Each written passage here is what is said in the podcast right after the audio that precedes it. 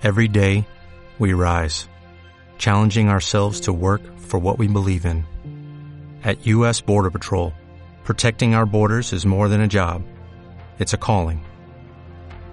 Agents answer the call, working together to keep our country and communities safe. If you are ready for a new mission, join U.S. Border Patrol and go beyond. Learn more at cbp.gov/careers. Prevención.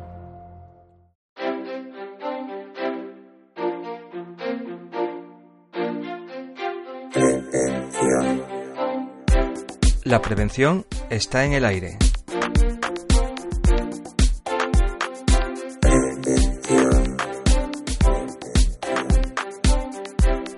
Un programa que hacemos desde el ISLA, el Instituto Aragonés de Seguridad y Salud Laboral.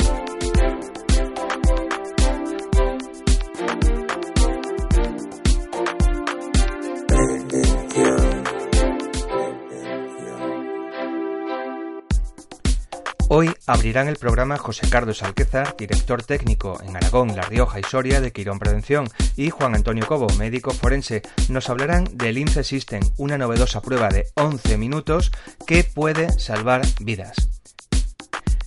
Eva Martínez, jefa de la sección de riesgos psicosociales del ISLA, nos explicará qué es el acoso sexual y el acoso por razón de sexo. Y si no sabes qué es un delegado de prevención, contamos para finalizar el programa con José de las Morenas, secretario de Política Industrial y Salud Laboral de la Unión General de Trabajadores UGT en Aragón. Comenzamos. Lince System, una novedosa tecnología creada aquí en Aragón, cuya misión es la reducción de errores humanos que puedan generar un accidente.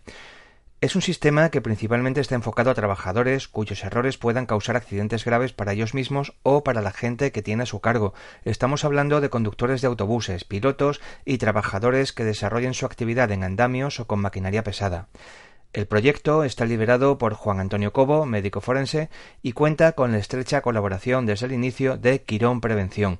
Los accidentes debidos a errores humanos, según los datos del Instituto Nacional de Seguridad, Salud y Bienestar en el Trabajo, en 2015 apuntan a que de los 608 accidentes mortales, en casi la mitad intervino un error humano. Este es el origen de la iniciativa. Así nos lo comenta Juan Antonio Cobo. Lince System empieza como casi todas las cosas, con una, con una realidad. La realidad es que hay muertes, siniestros laborales, siniestros en actividades humanas de riesgo y que eso agobia y angustia a las personas, aparte de romper eh, muchas familias y convertirse en algo insoportable de llevar. Entonces eh, fue esencial la revisión de la séptima encuesta nacional cuando los operarios decían eh, que más del 46% de este tipo de accidentes podía estar relacionado con errores humanos relacionados con distracciones, monotonías, fatiga, etcétera. Es decir, teníamos un elemento esencial que era errores humanos habíamos estado mm, comprobando cómo medir esa tendencia a cometer errores. Y estábamos sentados tomando café con José Carlos Alquezar y yo le comenté, ¿crees que alguien estaría interesado en desarrollar esto? Y la contestación de José Carlos Alquezar fue inmediata, nosotros. Como bien puntualiza José Carlos Alquezar, podemos proteger una máquina, automatizar todo un proceso de modo que la intervención humana no sea apenas necesaria, evitando así cualquier exposición de un trabajador a los riesgos. Pero siempre nos dejamos algo. Lo que se te queda fuera pues da más rabia. Decir, ostras, es que soy capaz de, impedir el accidente prácticamente, pero luego llega una operación de mantenimiento, un reglaje, una operación en la que hay que retirar las protecciones y hay que seguir trabajando. Y no llegamos. ¿no? Claro, ¿qué es con, con, qué llegamos en la prevención?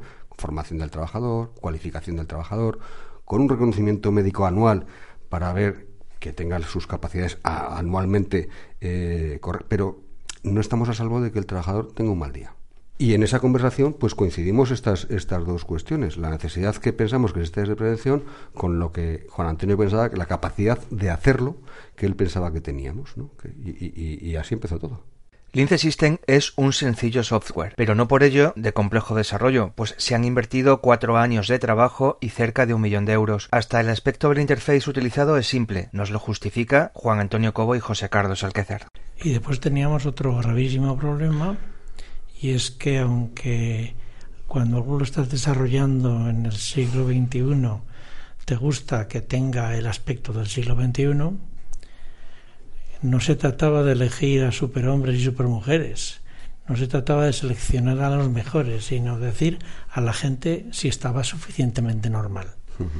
Con lo cual, las interfaces, las ventanas de acceso, la visión del, mm, de la prueba tenía que ser de una simplicidad que a mí me gusta decir vulgar para que no se asustaran frente a esa prueba. Hmm.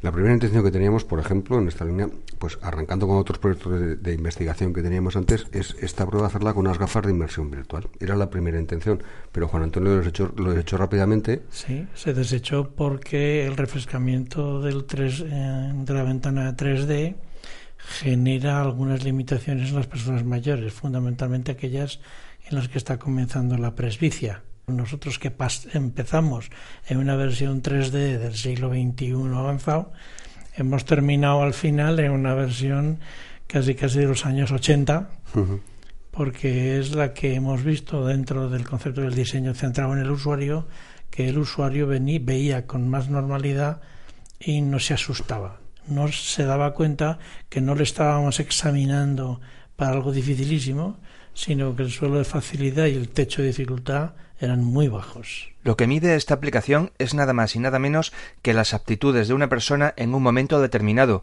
y su tendencia a no cometer errores o al revés, su tendencia a cometerlos. ¿Qué es lo que mide? Es quizá una de las labores que más años ha llevado.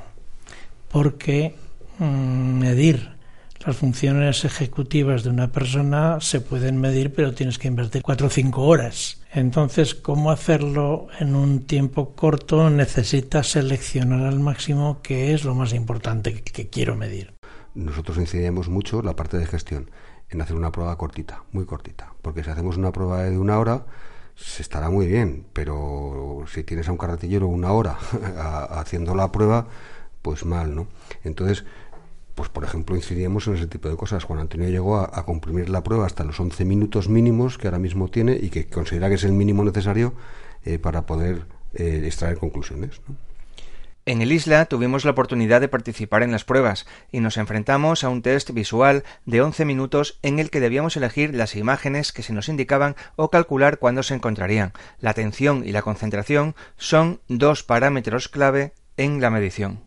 Entonces lo que se ha hecho es en un entorno de monotonía, con tiempos para la posibilidad de que aparezcan pensamientos intrusivos o invasivos, interferencias endógenas emocionales, con interferencias especiales acústicas, siguiendo tres sub, o teniendo tres subpruebas que corresponderían al procesamiento automático, procesamiento basado en reglas y procesamiento basado en conocimiento y cada uno de estas subpruebas dividido en distintos niveles de atención. Entonces lo que mide es fundamentalmente control atencional, control ejecutivo y control de calidad de decisión. Lince System elabora un diagnóstico de la aptitud del trabajador, pero no entra en las causas que lo han generado. Los datos que se manejan no son de causas, sino de consecuencias el grave problema para ser aplicada es que necesitas introducirte en los elementos más confidenciales de las personas, en conocer los datos más íntimos,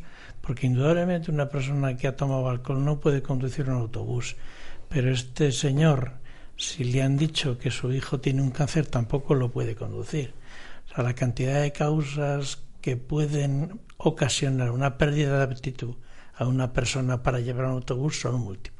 Los datos que se manejan en realidad no son de las causas, sino de las consecuencias, de forma que una persona que da, por ejemplo, un resultado que corresponde a una gran estimulación, puede ser que sea efectivamente que ha tomado anfetaminas, cocaína, que esto es lo que automáticamente siempre se piensa, o puede ser que esta persona pues tenga un, eh, un hipertiroidismo, una tirotoxicosis, o puede ser que hay un momento determinado en su vida que el estrés doméstico le está llevando a unos niveles de excitación muy elevada o que tiene verdadera aversión a la demora porque tiene un pequeño trastorno de espectro autista. Una duda que nos surge es si estamos obligados como trabajadores a someternos a esta prueba y el papel que juegan aquí los representantes de los trabajadores y delegados de prevención. José Carlos Alquézar y Juan Antonio Cobo nos responden. Obligatoriedad. Ahora mismo no, no tenemos ninguna, ningún elemento legal que ampare, bueno, eh, que ampare eh, estrictamente. Lo que tenemos es la ley de prevención que exige a la empresa que vigile de que el trabajador no pueda cometer incluso, que, proteja al trabajador incluso de sus propias negligencias o imprudencias no temerarias. Eh, tenemos esa, y algún articulado más, pero de forma relativamente genérica. Pero no tenemos mm, nada tan concreto como para que, evidentemente, no hay un instrumento con lo que no pueda haber legislación. Primero va la técnica y luego va, la, va el legislador detrás. ¿no? Nosotros pensamos que con el tiempo sí habrá legislación una vez que el instrumento esté funcionando en el mercado. Hoy por hoy, nosotros estamos eh, eh, explicando a las empresas que evidentemente, como cualquiera puede ver, cualquiera puede entender, no se puede hacer, no se puede implantar el INCESIST en una empresa en contra de la opinión, para empezar, de los delegados sindicales, ¿no? Independientemente de ello, aunque en el acuerdo de los trabajadores, la prueba para, de los representantes de los trabajadores, quiero decir, la prueba para cada trabajador sería voluntaria, evidentemente, ¿no? Inicialmente, ya digo, mientras no haya un amparo, un amparo legal. Y de hecho, un elemento importantísimo es que dentro del tesauro famoso que se trabajó, se considera que los sindicatos eran protagonistas en las decisiones. ¿eh? Y siempre hemos contado con los sindicatos para todo, para casi cualquier paso que hemos dado. El objetivo del INCE System es comenzar a implantarse en empresas que tengan un alto nivel de desarrollo de la cultura preventiva. Agradecemos a José Carlos Alquézar, director técnico en Aragón, La Rioja y Soria de Quirón Prevención, y a Juan Antonio Cobo, médico forense, su visita al isla para hablar del INCE System. Nos comentaba José Carlos Alquézar fuera de entrevista que no podemos olvidar que los prevencionistas nos ganamos la vida poniendo pequeños problemas a las empresas que evitan problemas mucho mayores. Desgraciadamente es demasiado frecuente encontrar en las noticias diarias referencias a casos que se pueden calificar de acoso sexual o de acoso por razón de sexo. Para hablar hoy de estos dos conceptos, tenemos en el programa a Eva Martínez, jefa de la sección de riesgos psicosociales del ISLA. Bienvenida, Eva. Hola, ¿qué tal? Acoso sexual y acoso por razón de sexo. ¿Estos dos conceptos eh, quieren decir lo mismo o no? Pues están muy relacionados, pero son distintos. Hay una ley, la 3 del 2007, que trata sobre la igualdad efectiva de mujeres y hombres y que da su definición, y te la voy a leer para no olvidarme nada. El acoso sexual es cualquier comportamiento verbal o físico de naturaleza sexual que tenga el propósito o produzca el efecto de atentar contra la dignidad de una persona, en particular cuando se crea un entorno intimidatorio, degradante u ofensivo. Y el acoso por razón de sexo es cualquier comportamiento realizado en función del sexo de una persona, con el propósito o el efecto de atentar contra su dignidad y de crear un entorno intimidatorio, degradante u ofensivo.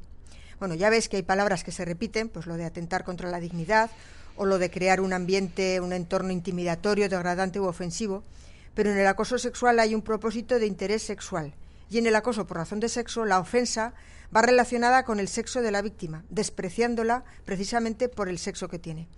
Es lo que se oye a veces de mujer tenía que ser o que se vaya a fregar, que es lo que tienen que hacer las mujeres. Entendido. Y cuando esta situación se produce además en un entorno laboral, adquiere un matiz especial. ¿Qué nos puedes comentar sobre este aspecto? Pues sí, si esto ocurre en una empresa, hay que considerarlo un factor de riesgo psicosocial.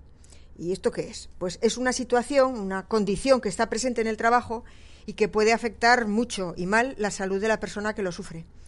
Pero es que además no solo es malo para la víctima, sino que también va a haber relaciones que se van a afectar, por ejemplo, las interpersonales entre los compañeros o los resultados empresariales en general. Por eso es necesario poner y buscar medidas de prevención y sistemas para poder identificar estas situaciones lo antes posible. Antes has nombrado la Ley 3 del 2007, donde están definidos estos dos conceptos. ¿Implica que pueden ser perseguidos? Efectivamente. En la normativa hasta que hemos comentado, las dos situaciones se consideran como discriminatorias. Y eso atenta directamente contra la Constitución. Y te leo el artículo 14 para que lo veas.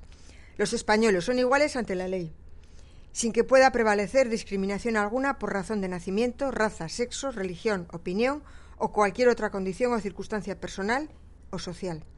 Y además en el Código Penal estos dos comportamientos son contemplados como delito. Y si además estos delitos se cometen en el trabajo, ¿qué es lo que puede ocurrir? Pues que es una infracción laboral. Y la ley que se aplica, que es la ley de infracciones y sanciones en el orden social. La LISOS. Eso, la LISOS, se califican como infracción muy grave. En el BOE se pueden ver y se sanciona el que cualquier persona de la empresa sea el que la pueda cometer. Y en general, tanto por acción como por omisión. O sea, que se sanciona el que la empresa no evite ese acoso y que no actúe si lo llega a saber. Y esto es de gran trascendencia para la empresa porque el no hacer nada, el no querer ver, también es sancionable. Se habla de sexo pero sin especificar cuál. Entiendo que también puede afectar al hombre como víctima. Por supuesto. Lo que pasa es que el porcentaje de mujeres víctimas, aunque difícil de cuantificar, es mucho mayor que el de los hombres. Ya hemos visto antes en la definición que no se especifica sobre el sexo de la víctima. Eva Martínez, jefa de la sección de riesgos psicosociales del Instituto Aragonés de Seguridad y Salud Laboral. Seguro que nos quedaría hablar de muchas cosas eh, sobre este importante tema, pero tenemos que terminar. Eh, ¿Dónde podemos encontrar más recursos sobre el mismo? Yo normalmente acudo lo primero a la web del Ministerio de Sanidad, Servicios Sociales e Igualdad, que claro, es un referente se busca a través de dos vías, poniendo Instituto de la Mujer y para la Igualdad de Oportunidades o poniendo Servicios Sociales e Igualdad. Ahí hay mucha información con enlaces y muchos documentos que se pueden bajar. Y por supuesto podéis contactar con nosotros, con el Instituto Aragonés de Seguridad y Salud Laboral y consultar el apartado de riesgos psicosociales de nuestra página web. Pues solo me queda darte las gracias por tu contribución a la prevención. Está en el aire. Muchas gracias a ti. ¿Qué es un delegado de prevención? Un delegado de prevención es la figura básica para luchar contra la siniestralidad laboral. En los escenarios de negociación colectiva, los comités de empresa tienen una función específica y técnica, y en este caso el delegado de prevención es esa figura clave técnica para luchar y combatir ese marco de siniestralidad laboral dentro de la empresa. José Velas Morenas, secretario de Política Industrial y Salud Laboral de la Unión General de Trabajadores UGT. José, bienvenido a La Prevención está en el aire. Muchas gracias. ¿Un delegado de prevención es elegido o lo nombra de empresario? Un delegado de prevención tiene un contexto de representación sindical y esa figura clave en la lucha contra la siniestralidad laboral dentro de las empresas. El delegado de prevención es elegido entre los representantes de los trabajadores en función del tamaño de la empresa, con lo cual es elegido por la representación sindical dentro de la empresa. Bien, esto va relacionado con la siguiente pregunta. Te iba a preguntar cuántos delegados de prevención puede tener una empresa, pero ya, ya nos, lo ha contestado. Depende del tamaño de la empresa. Depende del tamaño, en función del tamaño, del número de trabajadores que pueda haber, eh, hasta 3, 1, eh, hasta 40 más, va incrementándose en función del número hasta llegar en una empresa grande, en una gran empresa, evidentemente, hasta los 8, en función del número de trabajadores y el número eh, total a sumar de las horas de trabajo realizadas en el centro de trabajo. 1, 2 y 3 es el marco general eh, hasta los 500 trabajadores, que son las grandes empresas ya, y a partir de ahí en la proporción, evidentemente, que toca en función del número establecido legalmente. ¿Qué funciones tiene el delegado de prevención? El delegado de prevención tiene eh, una figura de referencia en la lucha contra la siniestralidad. Es la figura clave en el sentido técnico dentro de la empresa y la representación sindical. Tiene ese contexto de ser representante de los trabajadores en la parte activa de la siniestralidad laboral y en el marco de la prevención. También sumamos esa situación a la presencia de los comités de seguridad y salud, que es una participación paritaria entre trabajadores y empresarios, en este caso entre representantes de los trabajadores y empresarios, y en función del tamaño, como hemos mencionado antes, evidentemente habrá uno, dos o tres lo que corresponda y es el foro y la clave donde se discute el ámbito preventivo dentro de la empresa. Y hablando de formación, ¿qué capacitación mínima debe tener un delegado de prevención? Un delegado de prevención tiene que tener una formación mínima básica eh, de 50 o 60 horas en función del sector y de los convenios de referencia, pero entendemos que un delegado tiene que tener la mejor y la mayor cualificación posible. Debe estar en una formación permanente y una cualificación permanente. Evidentemente viene un escenario de nuevas tecnologías, de nuevos materiales, los nanomateriales o nuevas partículas contaminantes químicas que son evidentemente nuevas y también eh, la nueva exposición a las nuevas tecnologías. Un delegado de prevención debe estar en formación y cualificación permanente. La figura del delegado de prevención existe desde la creación de la Ley de Prevención de Riesgos Laborales del año 95 ¿Cómo ha repercutido su presencia en la mejora de las condiciones de trabajo en las empresas? Hemos visto un crecimiento exponencial y la reducción de la siniestralidad desde el año 95 hasta los años 2008, 2009, en función de la actividad y de la inversión también de las empresas.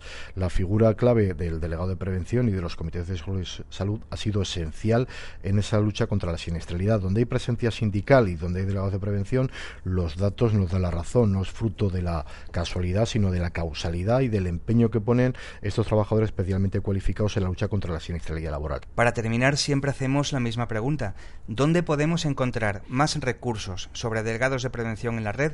Y para aquellos delegados que nos estén escuchando, ¿dónde pueden encontrar ellos recursos que les ayuden a realizar sus funciones? Bueno, pues en este caso tenemos la web eh, de UGT Aragón, que es eh, www.ugtaragón.es barra salud laboral, que tiene acceso directo a nuestra página web y también a los recursos, evidentemente, que ahí disponemos de la página de riesgos psicosociales y de la página web, en este caso de salud laboral de UGT Confederal, donde tiene una amplia bibliografía, evidentemente link y recursos para atender las necesidades y las preocupaciones del conjunto de los trabajadores y trabajadoras. José Blas Morena, secretario de Política Industrial y Salud Laboral de la Unión General de Trabajadores UGT. Un placer tenerte en el programa. Un placer y mucha salud y ante todo prevención.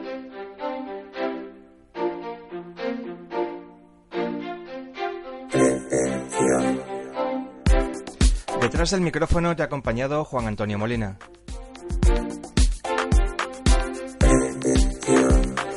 Puedes encontrar archivos complementarios a este podcast e información adicional en nuestro sitio web aragon.es barra isla con dos S. Síguenos también en Twitter y canal de YouTube.